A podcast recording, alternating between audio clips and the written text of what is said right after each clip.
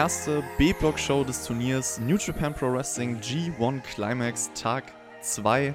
Der A-Block hat ja gestern einen soliden Start mit Luft nach oben hingelegt, würde ich sagen. Ich bin gespannt, was der B-Block daraus gemacht hat. Kommen wir direkt zum Opener und das war Yota Tsuji gegen Gabriel Kidd. Es ist ja so, die Young Lions haben immer schwarzes Attire und mir sind direkt die Socken von Gabriel Kidd ins Auge gestochen. Also da war einfach so ein bisschen Farbe drin. Ansonsten ging es los mit einem Lockup, technisches Mad Wrestling zu Beginn und dann nochmal neu der Lockup. Und das ist simpel, aber das sieht man nicht häufig. Ich feiere solche Details und mir ist auch aufgefallen, die Entwicklung zum gestrigen Match, vor allem bei Yuta Tsuji, der das ja verloren hat. Der hat sich gedacht, okay, ich werde jetzt ein bisschen früher intensiver, das hat man in einem Match gespürt. Direkt härtere Strikes, härtere Slaps als gestern. Der Single-Leg Boston Crab von Gabriel Kidd reicht da nicht aus und äh, Gabriel Kidd hat auch ganz gut mit der Crowd interagiert, hat die immer wieder angestochen, irgendwas zu machen. Und dann gab es diese Spear- Power Sam, Boston Crab Phase von Yota Tsuji. Man hat auf jeden Fall mehr Spannung aufgebaut als gestern, finde ich auch. Also ich kann das immer so im Vergleich sehen und es war ein guter Opener. Es hat ein bisschen mehr Zeit bekommen, als ich dachte. Also es ging fast 10 Minuten sogar. Und ich habe ja gestern gesagt, wir werden jetzt eigentlich immer dieses durchschnittliche, solide Niveau von den Young Lions Matches bekommen. Aber das war ein bisschen besser. Das war jetzt nicht dieses typische zweieinhalb Sterne-Match, sage ich jetzt einfach mal, sondern ein Drei-Sterne-Match für mich. Also ein ziemlich guter Start in diese Show. Tsuji holt sich seinen ersten Sieg und könnte sein, dass Gabriel Kidd dann bei Tag 3 gegen Uemura einen Sieg einfährt und dann haben alle drei einen Sieg. Ich bin gespannt, wie das weitergeht. Nächstes Match, erstes Turniermatch des Tages, Juice Robinson gegen Yoshihashi und Yoshihashi hat ja fast die längste Entrance bei New Japan. Also zumindest gehört er dazu. Er lässt sich immer ewig Zeit, bis er rauskommt. Das ist eigentlich ganz witzig, weil er jetzt nicht das größte Standing hat. Juice Robinson hat mich gefreut, ihn wieder zu sehen. Er war lange nicht da, hat auch einen ganz neuen Look, also einen glitzernden Anzug, Koteletten, zurückgegelte Haare. Neuer Style auf jeden Fall. So ein paar Deuce and Domino Flashbacks. Also wer die zwei noch kennt, das Tag Team der WWE damals. Man denkt sich eigentlich jedes Mal bei Juice Robinson, was hat der Typ jetzt wieder für ein verrücktes Outfit ausgepackt? Und das war auch hier so, wrestelt auch in einem weißen Unterhemd, ist nicht ganz so farbenfroh gewesen wie sonst. Also wirkte ein bisschen ernster, auch vielleicht in seiner Art und Weise, dieses Match zu bestreiten, auch wenn er natürlich nicht verlernt hat, mit der Crowd zu interagieren oder sonstige Dinge. Aber ja, es hat sich irgendwie so ein bisschen anders angefühlt von seiner Seite, aber ich fand's cool und es gab auch individuelle Tritt-Klatsch-Kombos, die er vorgeführt hat und das ist clever bei so diesen Corona-Umständen, dass man die Crowd halt versucht irgendwie anders reinzuholen.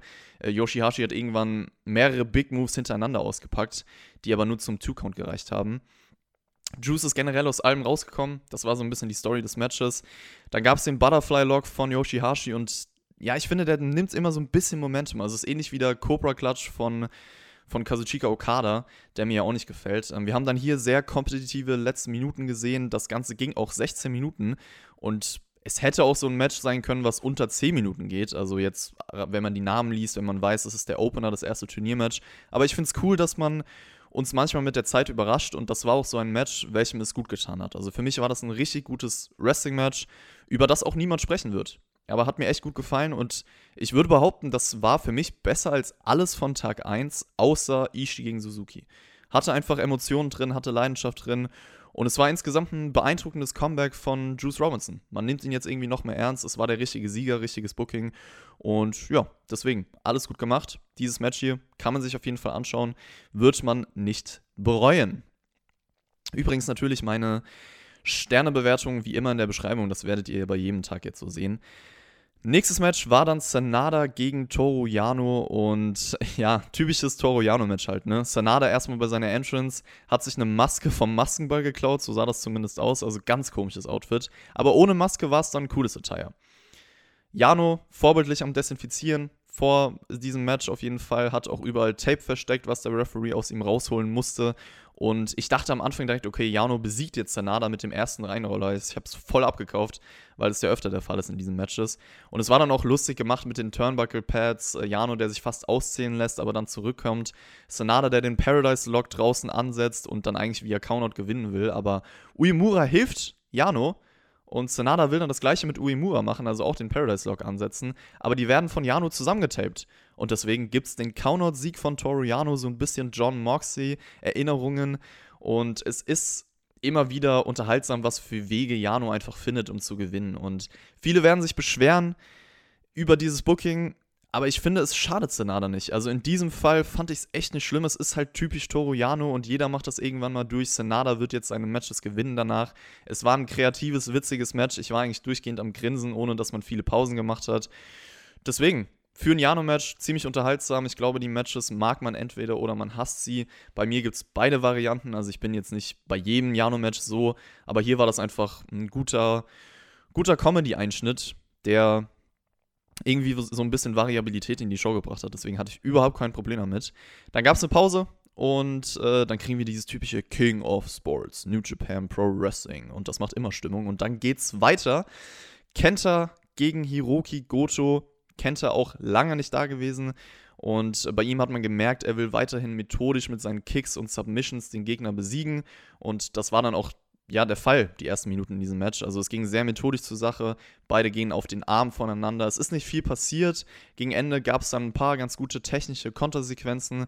Goto gibt dann im Crossface auf und ich sag mal so, bei Juice gegen Yoshihashi hattest du jetzt auch nicht das krasse Tempo oder so. Das war auch relativ langsam, sage ich mal. Es geht auch in diesem Match gar nicht um die Geschwindigkeit, aber irgendwie steckten zum Beispiel bei Juice, äh, bei Juice, bei Juice gegen Yoshihashi mehr Emotionen dahinter. Und hier bei diesem Match, also Kenta gegen Goto, habe ich mich die meiste Zeit gelangweilt. Da hat sich für mich wirklich methodisch und langsam angefühlt. Ich hätte ein bisschen mehr Action gebraucht, ein bisschen mehr Tempo. Es fehlte einfach die Energie. Das Match war okay für mich, war ganz solide, nicht mehr, nicht weniger. Ich glaube, es hätte auch nicht so lang gehen müssen. Also das Ganze ging 17 Minuten 20 wäre, glaube ich, in der Kürze die Würze sozusagen. Ähm, ich glaube aber an dieses Format, also wie Kenta seine Matches bestreitet, muss man sich gewöhnen. Es war auf jeden Fall ein eindeutiger Sieg von ihm. Dominante Performance, also ja, effektiv, sagen wir es mal so. Nächstes Match, Common Event, Evil gegen Zack Saber Jr. Und Zack Saber Jr. ist eigentlich schon angeschlagen in dieses Match reingegangen. Es war auch eine relativ ungewohnte Rolle, dass seine Körperteile bearbeitet wurden und er sich halt von unten zurückkämpfen muss. Das ist ja eigentlich immer andersrum. Aber Zack Saber Jr. hat sich dann auf den Arm von Evil fokussiert. Evil hat sich irgendwann befreit mit so einem Griff ans Ohr. Ganz cooles Detail. Dann gab es einen Superplex von Evil. Zack Saber Jr. hat auch irgendwann sehr knapp einen Nearfall einstecken können, also mit so einem Einroller. Und äh, dann kommt der Ref-Bump, typisch Bullet Club. Dick Togo beteiligt sich und da war ich wieder direkt raus. Tut mir leid, es ist einfach jedes Match dasselbe. Ich will jetzt auch nicht bei jedem Match anfangen, mich zu beschweren und euch erklären, was genau mich daran stört und was genau mich jedes Mal rausbringt, aber hört euch einfach meine Review zu Tag 1 an. Das Jay White Match, was ich dazu sage, kannst du eins zu eins kopieren auf dieses Match und dann kennt ihr meine Gefühlslage dazu. Das Match war ja sogar vor dem Eingriff ganz gut, aber ging dann für mich einfach komplett den Bach runter. Zack Sabre Jr. gewinnt mit seinem kreativen Brücken-Roll-Up sozusagen und die Kommentatoren rasten aus. Das war ein cooler Moment auf jeden Fall für Zack Sabre Jr. Also ist einem aufgefallen. Das Match selber war aber leider nicht wirklich was für mich, sagen wir es so. Und ich habe Angst, dass jetzt jedes Evil und Jay White Match in diesem Turnier so sein wird. Muss man einfach sagen. So. Von diesem Match, was mir nicht so zugesagt hat, kommen wir zum nächsten Match. Und das war der Main Event. Tetsuya Naito gegen Hiroshi Tanahashi. Und das sind direkt die zwei größten Stars des Blocks gegeneinander, kann man sagen. Und die haben auch immer, wenn man sich die Vergangenheit betrachtet, also hatten jetzt lange kein Match gegeneinander, aber die Matches waren immer super. Und das hier war auch keine Ausnahme. Also Tanahashi lässt am Anfang Naito gar nicht erst seine Spielchen spielen, schnappt sich direkt das linke Bein, ist generell einfach ein Master in Sachen Timing und Matchstruktur. Das hat man hier auch wieder gemerkt.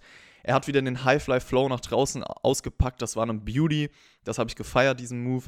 Es gab dann so einen Top-Rope Frankensteiner von Naito, gekontert von Tanahashi in den Einroller. Wie sich dann immer mehr Dramatik in diesem Match aufgebaut hat, war großes Kino. Es war eigentlich insgesamt dieser typische, große New Japan Main Event, wie ich ihn auch liebe. Und äh, Naito hat irgendwann angefangen, Tanahashi mit seinen Elbows zu zerstören. High Fly Flow ging daneben. Der erste Destino sorgte nur für einen Nearfall, den ich aber abgekauft habe. Also der war für mich super umgesetzt. Und der zweite Destino reicht dann im Endeffekt für den Sieg. Das Ganze ging über 27 Minuten. Und Props an Naito. Also es gehören ja immer zwei dazu. Also super Performance in diesem Match, keine Frage. Aber Tanahashi, was der hier rausgehauen hat, MVP für mich persönlich. Und hat nochmal gezeigt, warum er einer der besten Wrestler aller Zeiten ist, vielleicht der beste Wrestler in seiner Generation, warum er sich allem anpassen kann, warum er trotz ja, fortgeschrittenem Alter. Ich meine, er ist ja jetzt nicht so alt oder so, aber ich meine, es gibt viele Stimmen, die sagen, ja, Tanahashi ist nicht mehr das, was er mal war und äh, so weiter und so fort. Aber er hat sich hier wieder bewiesen. Er ist absolut Gold gewesen in diesem Match für mich. Er hat so viel gemacht, so viele Details. Dieses Match hat so viel Drama aufgebaut. Die Crowd war sehr, sehr laut. Eine epische Atmosphäre wurde kreiert. Die Sequenzen, die Überraschungsmomente, gepaart mit der Leidenschaft von den Akteuren eine sehr, sehr schöne Story, die sie im Ring erzählt haben. Also einfach insgesamt ein fantastisches, fantastisches Wrestling-Match. Viereinhalb Sterne von meiner Seite. Das war was Besonderes. Ich war sehr investiert in alles die letzten Minuten und ich hätte auch Tanahashi gerne siegen sehen, damit vielleicht noch ein großes Titelmatch bei Power Struggle entsteht.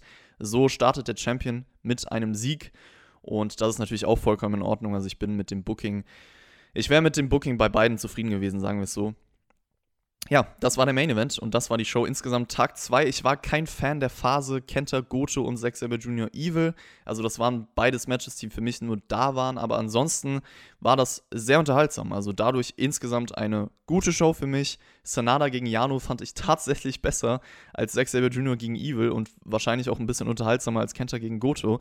Und ich bin wahrscheinlich der Einzige, der das so empfindet. Also schwierig, die Matches miteinander zu vergleichen, aber trotzdem, ja, Ganz interessant. Schreibt gerne mal in die Kommentare, ob ihr das vielleicht genauso seht, ob sich da irgendjemand findet. Und man muss natürlich zu der Show sagen, natürlich hebt der Main Event das Niveau extrem an.